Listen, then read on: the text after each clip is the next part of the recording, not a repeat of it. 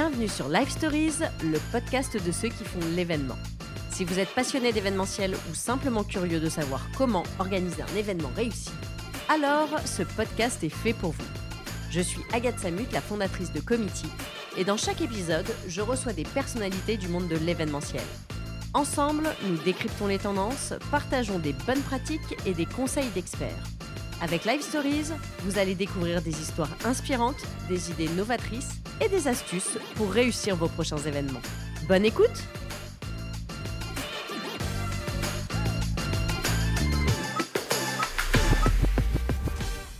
Bonjour à tous, bienvenue dans ce nouvel épisode de Live Stories. Et aujourd'hui, on va parler d'un sujet d'actualité s'il en est, puisqu'on va parler d'intelligence artificielle. Alors pour ceux qui me suivent, j'ai déjà organisé récemment un live sur l'intelligence artificielle appliquée à l'événementiel. D'ailleurs, vous pourrez le retrouver sur le site committee.com et sur notre chaîne YouTube. Mais ce qui est intéressant, c'est que ce live, il a quand même soulevé beaucoup de questions.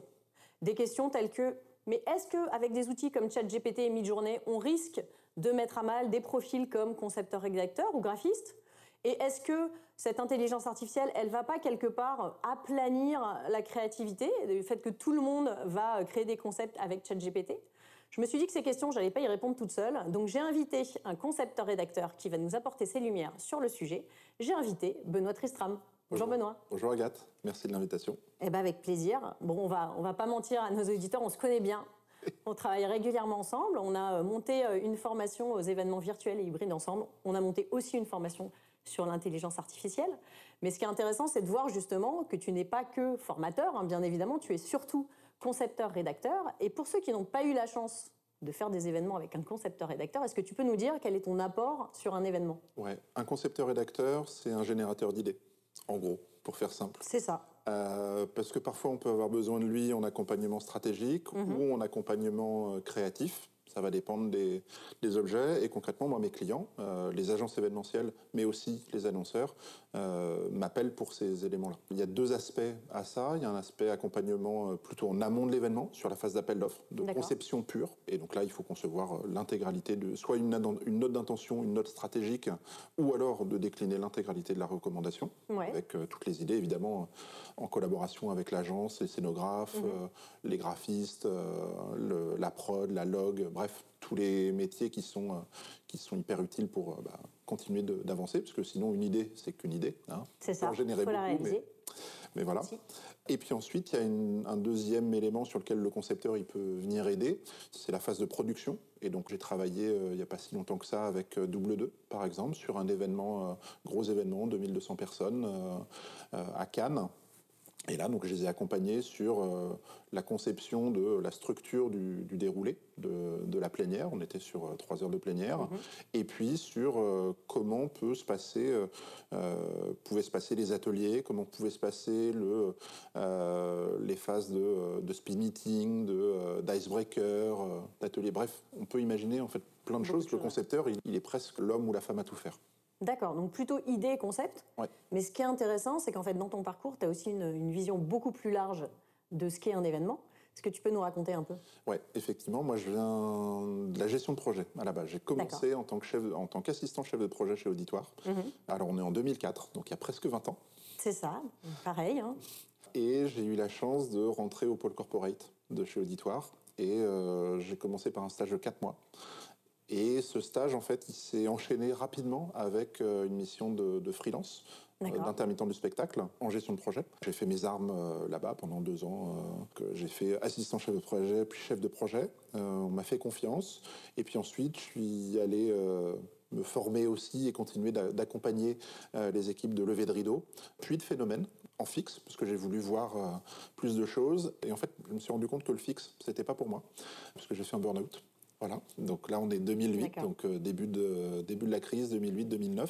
Et en fait ça m'a servi ça me donne une, une force et une puissance aujourd'hui par rapport à ta question de euh, comment je peux avoir le, cette vision globale en Mhm. me disant je ne peux plus être monoprojet, mono-client. Il faut que j'ai plus que ça. Il faut que mon champ d'action soit beaucoup plus large que ça. C'est pour ça que je disais tout à l'heure, euh, je suis un peu générateur d'idées quelque part. Mais c'est exactement ça. C'est-à-dire que pendant un an, j'ai remonté la pente du burn-out. D'accord. Euh, voilà, mon burn-out, hein, c'était crise d'angoisse, euh, épuisement, euh, etc. Donc C'est un sujet dans l'événementiel. Exactement, c'est un sujet. Et ensuite, j'ai commencé, donc j'ai commencé à écrire beaucoup, à écrire sur un sujet sur les jeux vidéo. D'accord. Voilà. Et en fait, j'ai commencé à écrire, j'avais un blog, j'avais 800 visiteurs uniques par jour. Voilà, je publiais un article euh, par jour, donc ça commence à faire, euh, à faire un peu de, de monde et de suivi. Et à partir de là, en fait, j'ai un gros site internet du monde des jeux vidéo qui m'a contacté pour me dire bah, on aime bien ce que tu écris, donc on a envie de te prendre. Le D'accord. site, à l'époque, c'était Millennium, qui a été racheté par Webedia. Et puis ensuite, en discutant avec les, les fondateurs de Millennium, on en a discuté. Je dis, bah, nous, on organise aussi des événements. Bah, ça tombe bien, moi aussi, je suis chef de projet, euh, j'organise des événements. Donc j'ai continué d'organiser un peu d'événements euh, pour eux. Et c'est aussi une manière de dire, j'ai remonté la pente, j'ai fait des choses euh, un peu différentes. Et dans les choses différentes que j'ai faites, j'ai fait de, du team building, accompagnement et euh, coordination de team building. D'accord. J'adore animer, vraiment. C'est mon kiff. j'ai fait de la formation, et donc j'en ai fait pendant plus de, plus de 12 ans. D'accord. De la formation.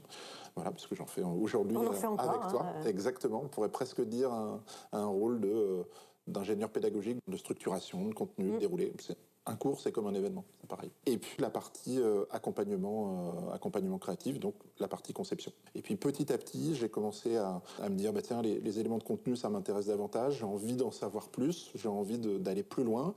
Et là, j'ai euh, l'agence I Love Event avec euh, Astrid Argentin qui m'a fait confiance. Et donc, elle m'a donné les rênes d'une convention à organiser en, en tant que rédacteur en chef. Voilà, donc là, j'ai mis le pied Ça dans a la partie. commencé comme ça. Exactement, ça a commencé comme ça. Et voilà. Et puis maintenant, bah, je fais euh, l'accompagnement éditorial euh, en plus de l'accompagnement créatif et de l'accompagnement euh, stratégique. Donc euh, plus après des publications, des conférences. euh, D'accord. voilà. Le- Et donc, donc là, tu es en train de passer euh, au concepteur-rédacteur 2.0 ou 3.0, je ne sais plus co- combien on dit.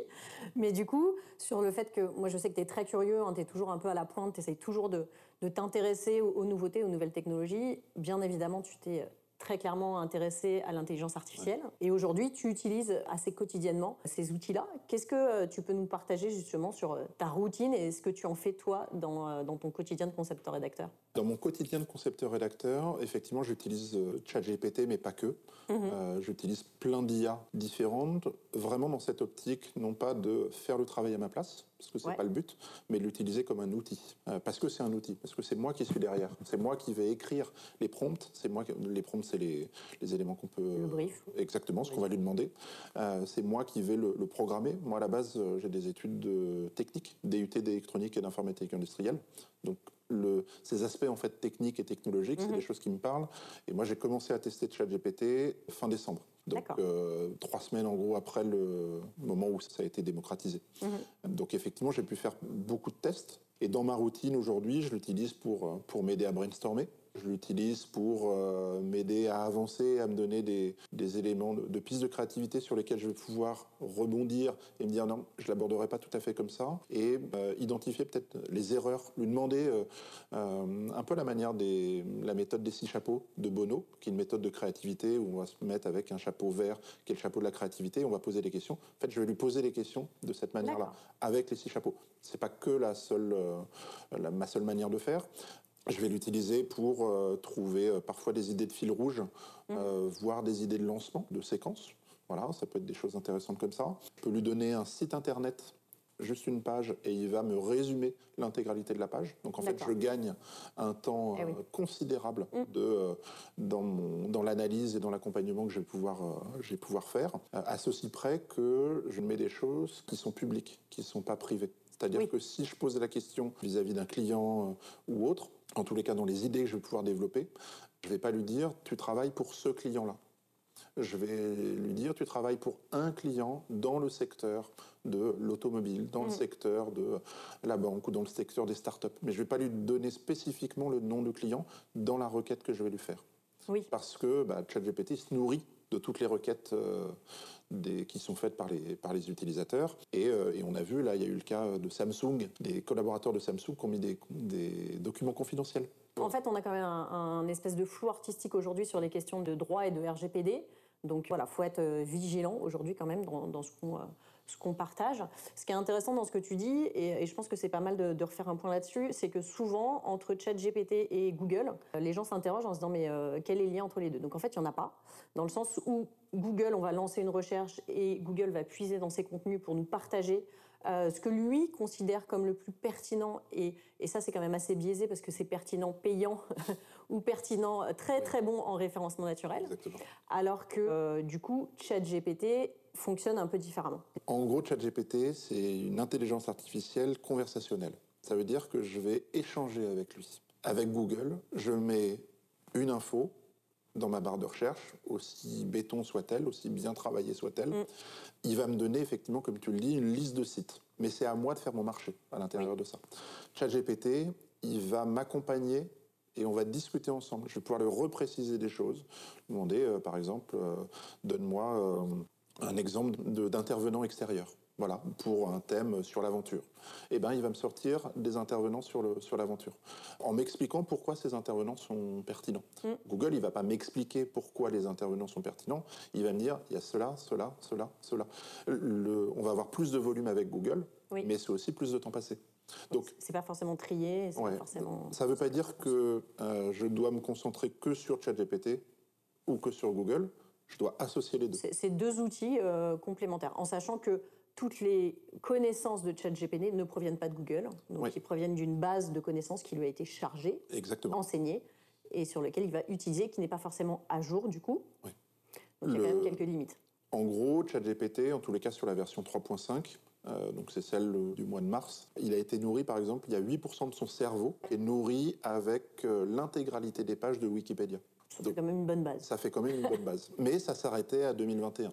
Donc maintenant, il y a des outils euh, intégrés à ChatGPT, il y a des API, des choses comme ça. On se rentrer dans des choses trop techniques qui vont nous permettre de euh, euh, d'avoir des choses qui sont plus réelles. Mm. Par exemple, j'aurais pas pu lui demander il y a quelques semaines qui a gagné l'élection présidentielle en 2022 parce que ça ne faisait pas partie de son cortex d'apprentissage quelque part. Bon, il a eu quelques infos, moi j'ai vérifié, il connaît quand même qui a gagné le dernier prix du monde. il a eu quelques infos d'actualité, même s'il n'est pas complètement à jour. Parce qu'il est nourri par les utilisateurs en fait. Aussi. Et du coup, alors, si on en revient à ton métier, comment ça se passe? Toi, tu prends ChatGPT et tu dis voilà, mon client, euh, que je ne cite pas, organise une convention, qu'est-ce que tu peux me donner comme idée sur la thématique? Est-ce que ça fonctionne comme ça? Aujourd'hui, est-ce que tu délègues du coup tes projets Non, pas du tout. Je ne veux pas déléguer mes projets dans, par rapport à, à ChatGPT. Encore une fois, ça reste, euh, ça reste un outil mm. euh, et c'est moi qui contrôle l'outil. C'est pas l'outil qui me contrôle. C'est-à-dire que ce que l'outil va me proposer, je dois avoir un regard de critique mm-hmm. sur, au même titre que quand je lis, je regarde un site sur Google, par exemple, je dois avoir un regard critique. C'est pas euh, la réponse pour la réponse. Ma manière de l'utiliser dans la demande que je vais pouvoir lui faire, je vais essayer d'être le plus précis possible pour euh, donner le, cadre. Je vais surtout lui donner le, contexte, mon contexte, en mm. lui disant tu es un concepteur, rédacteur d'événements euh, avec 20 ans d'expérience. Tu travailles principalement pour des événements corporate, à savoir des conventions, des séminaires, euh, des lancements de produits, euh, mm. des soirées. Est-ce que tu es sensibilisé avec ça? Est-ce que ça te parle? Ensuite, je vais lui poser la question, je produis des recommandations événementielles. Est-ce que tu peux me dire pour toi ce qu'est une recommandation événementielle? Donc là, il va m'écrire ce qu'est pour lui une recommandation événementielle, ce qui va me permettre de retravailler avec lui, de dire oui, mais pas tout à fait. Voilà comment moi j'aborde une recommandation mm. événementielle. Voilà la structure d'une recommandation événementielle euh, en termes de conviction, en termes de, concept, en termes de, euh, de déroulé d'événements, de dynamisation, de temps fort. Qu'est-ce que ça veut dire en fait pour moi? Ça, en fait, c'est une base que je peux lui donner quasiment à chaque fois. Et euh, typiquement, bah, c'est les bases qu'on voit aussi, qu'on a montées et qu'on a construit pour la formation. L'idée, c'est vraiment d'avoir ces codes pour arriver à l'optimiser et à l'utiliser de la bonne manière en fait. Exactement. Et ensuite, une fois que je vais poser ces questions-là, eh bien, je vais pouvoir rentrer dans, dans le cas qui m'intéresse. Je ne vais pas lui dire trouve-moi des idées de thématiques.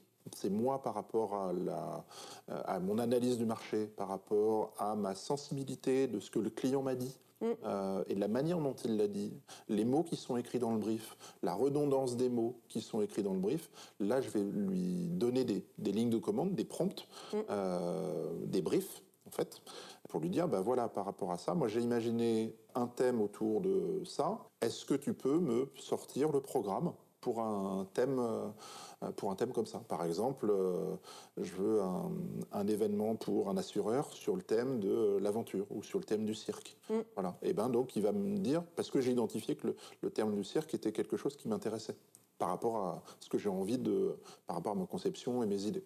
Euh, et donc là, ChatGPT, il va me sortir une première, euh, une première liste des premiers éléments. Et là-dessus, je vais pouvoir commencer à construire, je vais mm. pouvoir travailler, aller un peu plus loin, éventuellement leur poser des questions. Mais c'est bien moi qui ai donné euh, l'invitation et les lignes, la ligne directrice. Oui. C'est pas lui qui me l'a donné. Après, on peut le fonctionner à l'inverse, mais le risque, c'est de se retrouver avec des choses que tout le monde fait. C'est ça un peu. Il euh, y a en fait cette, euh, cette crainte aujourd'hui qui émerge, c'est de se dire, OK, mais si toutes les agences utilisent ChatGPT pour brainstormer et pour concevoir des événements, est-ce qu'on ne va pas uniformiser la créativité? Et se retrouver avec tous les mêmes propositions? Ouais, en gros, aujourd'hui, c'est euh, un peu le risque, effectivement, de se dire, à partir du moment où on écrit des prompts qui sont basiques, mm. on n'a pas vraiment nourri l'intelligence artificielle, parce que là, on mm. parle de, on parle de chat GPT, mais il n'y a, pas que, il a pas que ça, en fait. Donc, il y a une vraie importance du, du prompt, en fait, de l'art du prompt. De, euh, et pour le coup, ça, va être, ça peut être très personnel, comme on peut avoir des choses très, très génériques. Il y a même des, des générateurs de prompt. donc on écrit un prompt pour avoir un autre prompt qui nous amène un autre prompt. Bref. On ne s'en sort plus. Pyramide, pyramide de Ponzi. Au bout d'un moment, c'est sûr que ça ne va pas marcher. C'est ça. C'est pas possible. Donc en fait, c'est euh, la question et le sujet principal, euh, enfin et l'enjeu, c'est l'incitation à la pensée. Comment je vais accompagner ChatGPT pour qu'il pense comme moi? En gros, que ce soit un vrai assistant personnel, presque un, deuxième Benoît ou une deuxième Agathe. Voilà. Donc, euh, comment est-ce que je vais le nourrir? Et pour ça, bah, j'ai besoin de le nourrir avec des, des, informations de voilà comment moi je travaille. Voilà, je vais lui donner des exemples de ce que j'ai déjà fait encore une fois, édulcoré de, euh, des infos clients, etc. Mais pour lui dire, voilà comment je travaille, voilà les éléments, ma manière d'écrire, voilà comment je le... Et donc je vais le nourrir.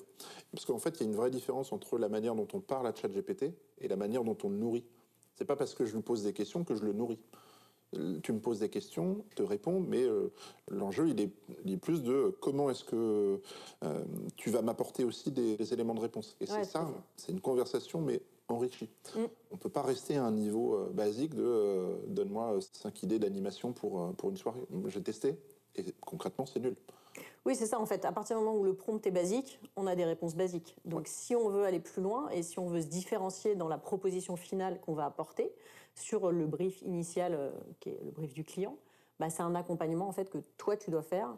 Et, et, plus on est formé et pointu sur le sujet de ChatGPT, plus on va aller encore plus loin dans les réponses euh, qui sont de plus en plus adaptés à ce qu'on souhaite. Oui, exactement. Et en fait, c'est tout l'enjeu, c'est vraiment d'avoir euh, programmé en discutant mm. avec lui, mais en fait, on va le programmer, le chat GPT. Et c'est comment chaque utilisateur, chaque chef de projet, chaque euh, mm. logisticien, chaque dire prod, chaque concepteur ou conceptrice, chaque animateur ou animatrice d'événements va rentrer les lignes de prompt, donc les, les demandes qu'il va lui faire, et comment il va nourrir l'intelligence artificielle. C'est le cas sur ChatGPT, c'est le cas sur d'autres. Est-ce qu'on peut se permettre euh, l'image de dire ChatGPT, c'est un peu comme un stagiaire qu'on va accompagner, euh, qui va nous assister, qui va euh, au fur et à mesure apprendre un petit peu plus de ce qu'on attend de lui, de notre manière de fonctionner, et qui va nous aider à gagner du temps au final aussi? Oui, complètement.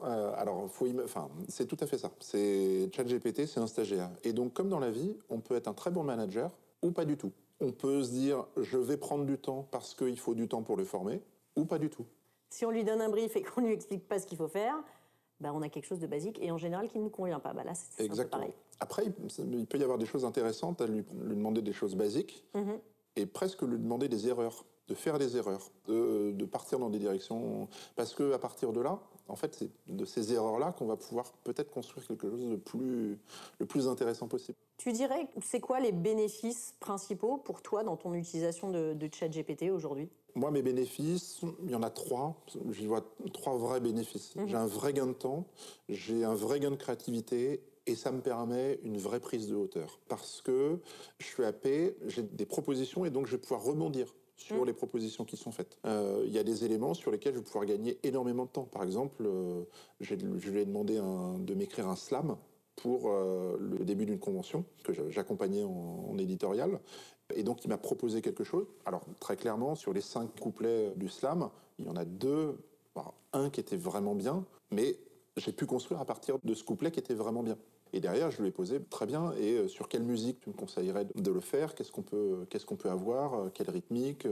Etc. Euh, etc. Et derrière, je peux même envisager, alors je l'ai pas fait sur ce projet-là, mais d'utiliser une, autre IA qui s'appelle Sundro, qui me permet de générer de la musique libre de droit en fonction de, des conditions et des caractéristiques de, de mon événement.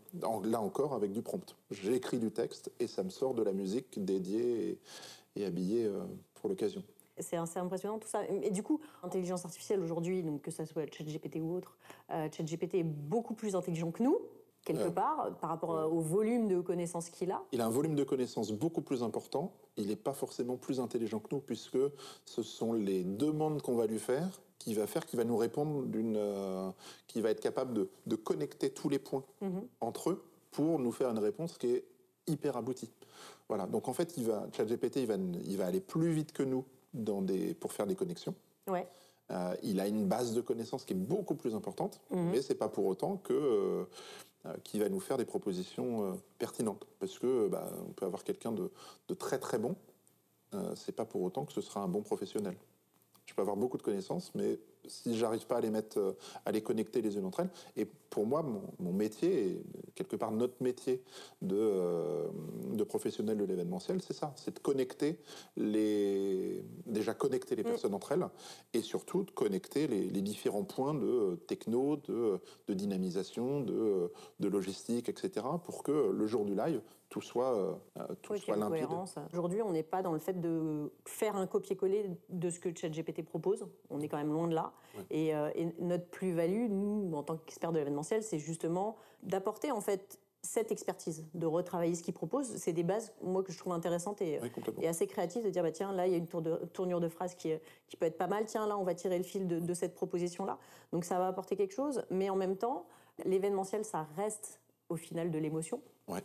Donc c'est ça aussi qu'on apporte euh, nous, c'est ce côté un petit peu intelligence émotionnelle au final. Oui, complètement. En gros, euh, l'IA, oui, elle est plus, elle est, elle paraît beaucoup plus intelligente euh, que toi ou que moi sur le papier, mais pour lire un bouquin, il lui faut 10 secondes.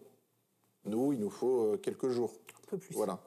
Donc, donc en fait, derrière, les réponses que je vais apporter, mm. c'est une question de sensibilité, d'expérience. Après, encore une fois, je peux avoir nourri mon IA parce que c'est mon chat GPT, le chat que j'ai pour moi, avec mes caractéristiques euh, propres. Et c'est là où ça devient, ça devient intéressant, en fait. Donc, euh, l'enjeu, c'est euh, c'est vraiment d'avoir ce côté échange, partage, et de recapitaliser. C'est pour ça que je parlais de prise de hauteur tout à l'heure, mm. sur de remettre ce côté retour sur émotion, retour sur retour sur engagement. Qu'est-ce que ça veut dire en fait? Et donc, bah, ceux qui faisaient des mauvais événements avec ChatGPT, ils en feront toujours. Mais ceux qui font des bons événements aujourd'hui, en tous les cas des éléments qui engagent, qui, euh, qui, créent du, qui le dialogue, qui créent le partage, qui créent du souvenir, qui créent de l'émotion, eh ben, créeront des événements sans doute encore meilleurs parce qu'ils auront pu euh, détailler davantage de choses, proposer davantage de contenu aux participants, proposer des parcours différenciés aux uns et aux autres. Donc en fait, pour moi, l'IA, telle que je la vois aujourd'hui, elle nous permet sans doute de rentrer sur une ultra-personnalisation de l'expérience. Beaucoup plus que ce qu'on a aujourd'hui. Ce qu'on a commencé à avoir avec le, les événements digitaux et hybrides. Mais on n'a pas, euh, été, euh, on pas été jusqu'au bout. Tout à fait. Et là, en fait, on commence à arriver euh, avec l'IA et les, apports de l'IA. On va mm. commencer à arriver sur ces, sur ces choses-là. Mais c'est intéressant, effectivement, de voir sur la partie conception-rédaction ce que ça peut apporter. Mais au final, c'est pas que ça globalement euh, dans l'événementiel et dans les métiers euh, de la communication. Ça peut être un assistant personnel, comme tu le disais euh, tout à l'heure. Qu'est-ce que ça peut faire au-delà de proposer des idées? Ça peut m'aider à bosser mon budget, par exemple. Là, aujourd'hui, moi, j'ai programmé mon chat GPT, mon IA, avec ma manière de fonctionner. C'est-à-dire que maintenant, je l'ai nourri avec ma méthode, mode de travail, donc j'ai théorisé, j'ai tout reposé.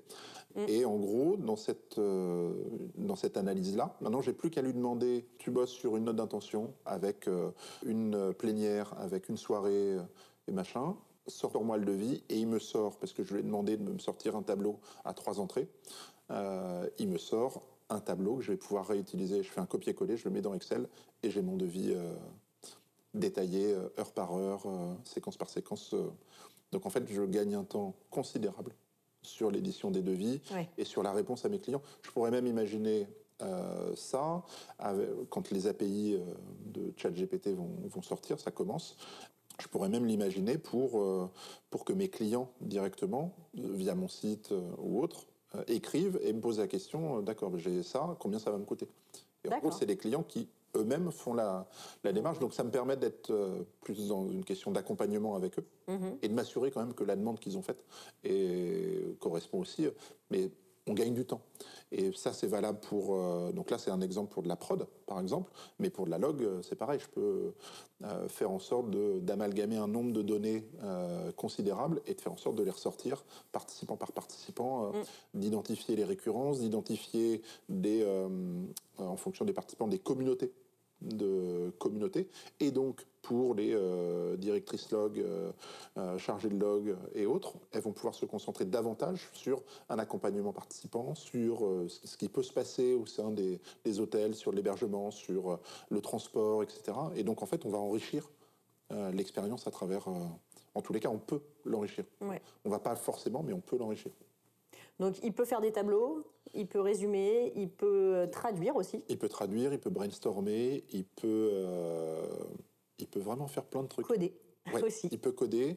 Moi, On l'utilise moins dans l'événementiel, mais ça peut servir. J'ai plein de copains qui sont dans les, dans les startups euh, mm. et qui bossent notamment en, tant que CTO et autres, donc la partie plutôt technique et autres. Et ils disent aujourd'hui, on exploite ChatGPT et c'est pas juste un pote, hein, c'est plusieurs qui me disent aujourd'hui, moi, je, mes équipes, je leur demande d'intégrer ChatGPT euh, pour corriger du code, euh, pour, être plus efficace et gagner du temps, ce qui nous permet d'être très très efficace. Alors sachant que ChatGPT est très très bon euh, en termes de mathématiques scientifiques et autres, par exemple sur l'étude des datas d'un événement, est-ce qu'on peut, est-ce qu'il peut nous aider là-dessus? Complètement, complètement. Les datas aujourd'hui, c'est c'est quelque chose qui est sans doute, à mon sens, pas suffisamment exploité en, en événementiel. Oui c'est pas suffisamment exploité en amont de l'événement, pendant l'événement et mm. après l'événement.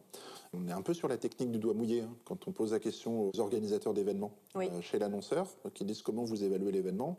Bah, euh, on l'évalue à la banane euh, des participants. Au questionnaire de satisfaction. Oui, mais c'est une bonne base, mais ça oui, suffit pas. mais ça suffit pas en fait. Mm. Moi, j'ai besoin de savoir comment sur un. J'aurais besoin de savoir pour construire des événements de, meilleure qualité sur la plénière de l'année d'avant ou euh, mm. sur le précédent événement, comment s'est fait la courbe de l'attention et la courbe de l'émotion, par exemple. Ça, j'aurais besoin de le mesurer. Euh, la courbe de la participation, de l'intérêt. Mm. On a des possibilités hein, qui nous permettent de le, de le faire. Aujourd'hui, l'enjeu, la difficulté, c'est que bah, ces datas, on les fait un peu à la main, quelque part. Et, euh, et je pense qu'on doit passer de... En fait, on fait un métier d'artisan de manière artisanale. C'est vrai. On refait tout à chaque fois. On refait tout à chaque fois.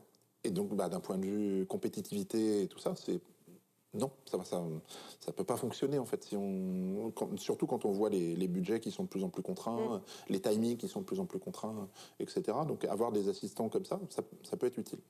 Euh, et en fait, je pense qu'on doit passer d'une logique euh, d'artisan qui fait de manière artisanale mm.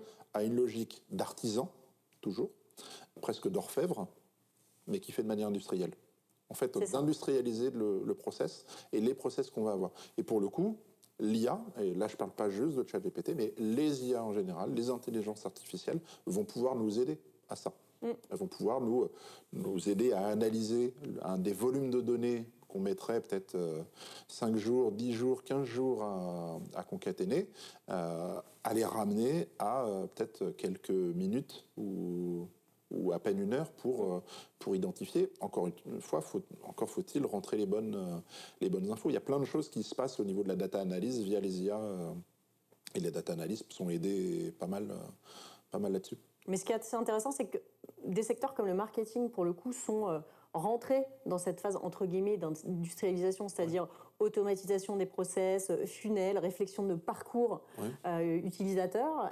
Et par contre, dans l'événementiel, de manière assez étonnante, on n'en est pas encore là. C'est-à-dire qu'effectivement, le côté parcours participant, automatisation, création de process entre guillemets industriels, euh, je pense que c'est des choses sur lesquelles euh, il faut avancer, justement. Tu, tu rappelles euh, ces problématiques de budget.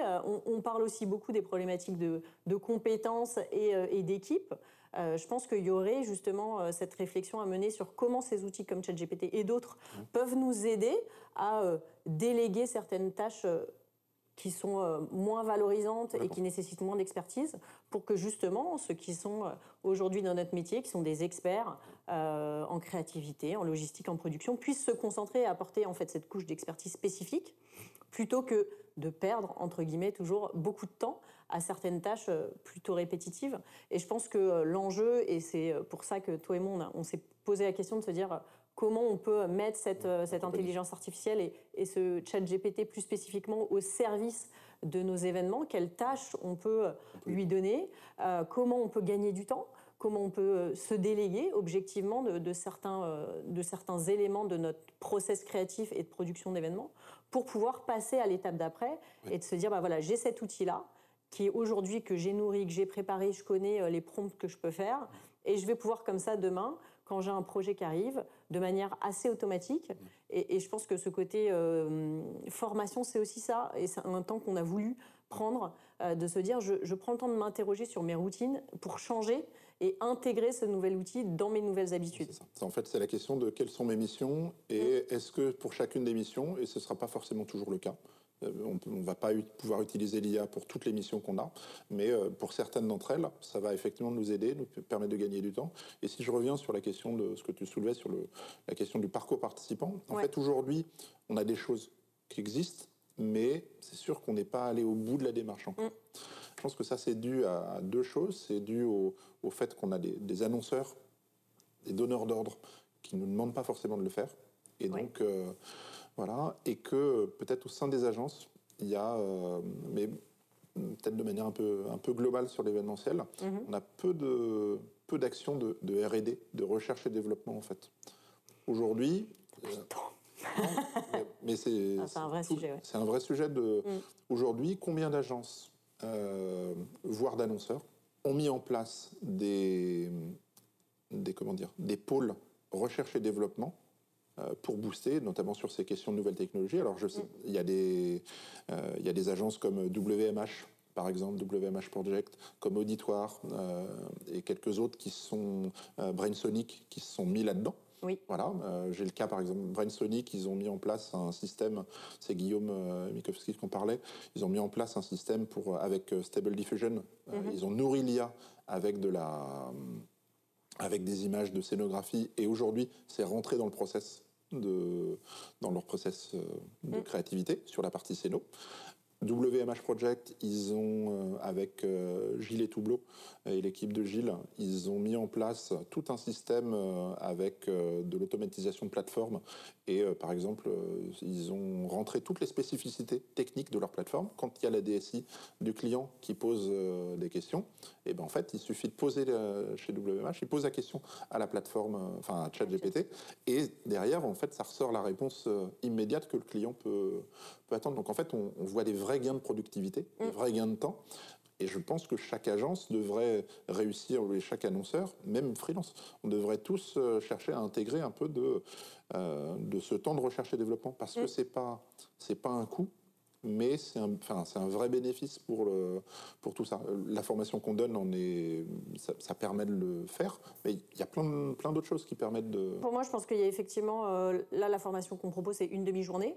Donc c'est une demi-journée un peu d'ouverture d'esprit sur comprendre tout ce qu'on peut faire, comment ça marche, les bonnes pratiques, les conseils, et voir beaucoup de choses, et de se dire, bah, suite à cette demi-journée, peut-être que je me bloque une autre demi-journée à un autre moment pour dire, OK, bah, maintenant, j'ai identifié la liste des tâches et je vais rentrer dans ma routine et dans mes process le fait de passer par ChatGPT pour tel projet, tel sujet, pour justement arriver à passer euh, un peu le cap. Alors, bien évidemment, on peut pas tout lui demander, ça c'est sûr, mais il y a quand même beaucoup de choses qu'on peut faire et qui vont nous faire gagner du temps, parce qu'on sait que dans l'événementiel, bon, le, temps c'est quand même une denrée euh, très très rare euh, qu'il faut savoir préserver, forcément. Mais c'est surtout que le gagner du temps, en fait, ça nous permet de faire un meilleur accompagnement client. Ça nous permet de faire un meilleur accompagnement participant, ça nous permet de nous poser davantage sur les questions de, euh, de technicité, pourquoi pas d'optimisation de budget aussi, parce que je vais avoir non pas une masse à gérer, mais je vais gérer de l'hyper-individu. L'analogie que je fais, c'est ce que Coca-Cola avait fait il y a quelques années en mettant les prénoms sur les bouteilles. Et donc, on avait un produit de masse qui était ultra personnalisé. Et ben, c'est exactement ça que l'IA doit nous permettre de faire. On a un produit euh, d'artisan fait de manière industrielle. Exactement. Alors on arrive à la fin de notre échange, Benoît. Donc j'aime bien finir avec quelques petites questions euh, un peu personnelles. Alors le temps, on le disait, c'est une denrée très rare, donc tu bosses beaucoup. Mais ce qui est intéressant, c'est que tu arrives toujours à trouver du temps pour faire de la veille et d'aller euh, éveiller ta curiosité. Comment tu fais? Euh, Ça nous intéresse tous. Comment je fais? J'ai mis en place un système, en fait, j'ai un deuxième cerveau, et dès que j'ai une idée, des choses comme ça, en fait, je vais chercher à creuser, et, et mon double écran m'aide beaucoup. D'accord. Euh, si je montrais ce que ce qu'est mon écran à la maison, euh, au bureau euh, pour tout, je dois avoir 1200 onglets d'ouvert. Ah oui. Voilà. et, en fait, j'ai une mémoire très visuelle, donc je sais exactement où sont les éléments et où est quel onglet. Alors, ça me prend pas de ressources parce que j'ai des petits logiciels qui me permettent de, de mettre en veille tous les onglets. Donc, mon ordinateur, en gros, j'ai on va dire que j'ai euh, deux, trois onglets d'ouvert de manière euh, physique officielle. mais, mais après, j'en ai plein d'autres. Et puis, j'ai, euh, en termes de favoris, j'en ai, je sais pas, j'en ai 2500, 3000. D'accord. Voilà, donc ça, c'est un premier, un premier élément de, de réponse dans mon système. Dès que j'ai une idée, en fait, je vais m'envoyer des mails à moi-même. Je vais, pour aller après chercher ces éléments-là. Et je prends, chaque année, tous les six mois, je prends trois jours, entre trois et quatre jours, euh, loin du bureau, loin de, euh, loin de ma femme et loin de mes filles. Voilà, euh, j'ai des jumelles de, presque 5 ans. Donc, je vais prendre, je me mets en séminaire, en fait. Déconnecté. déconnecté, enfin déconnecté et connecté en même temps, pour justement réfléchir à tous ces, à tous ces éléments-là. Et puis, la réflexion, elle, elle, vient aussi de, de l'écriture que je peux avoir. En fait, mhm. chaque sujet m'amène des aspects d'écriture. Je publie Là, je publie tous les jours sur LinkedIn. L'idée, c'est euh, d'apporter du contenu. Et en fait, des articles, j'en ai, euh, j'en ai 200 qui sont, qui sont déjà qui sont en travaux. Et il y en a peut-être une cinquantaine qui sont faits, qui sont quasi finalisés. Le temps de finalisation, c'est il manque la miniature.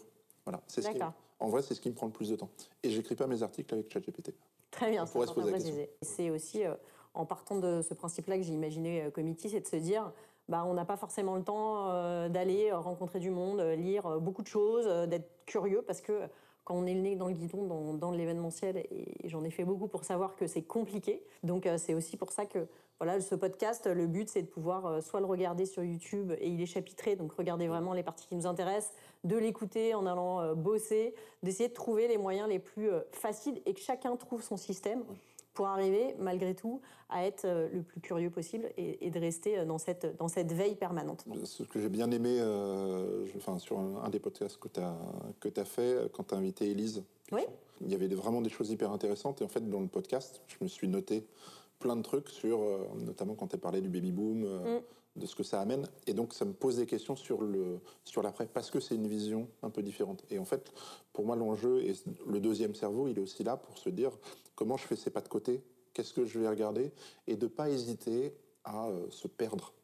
En fait, une des autres caractéristiques de mon système de créativité, de pensée euh, et autres, c'est que je me perds. Et j'accepte de me perdre. Voilà. Et ça, pour le coup, c'est chouette. Alors, dernière question. C'est quoi l'événement que tu rêverais d'organiser? Euh, d'imaginer dans ton cas la, réponse facile, c'est celui qui arrive, c'est les prochains, forcément. Ça, c'est la réponse facile.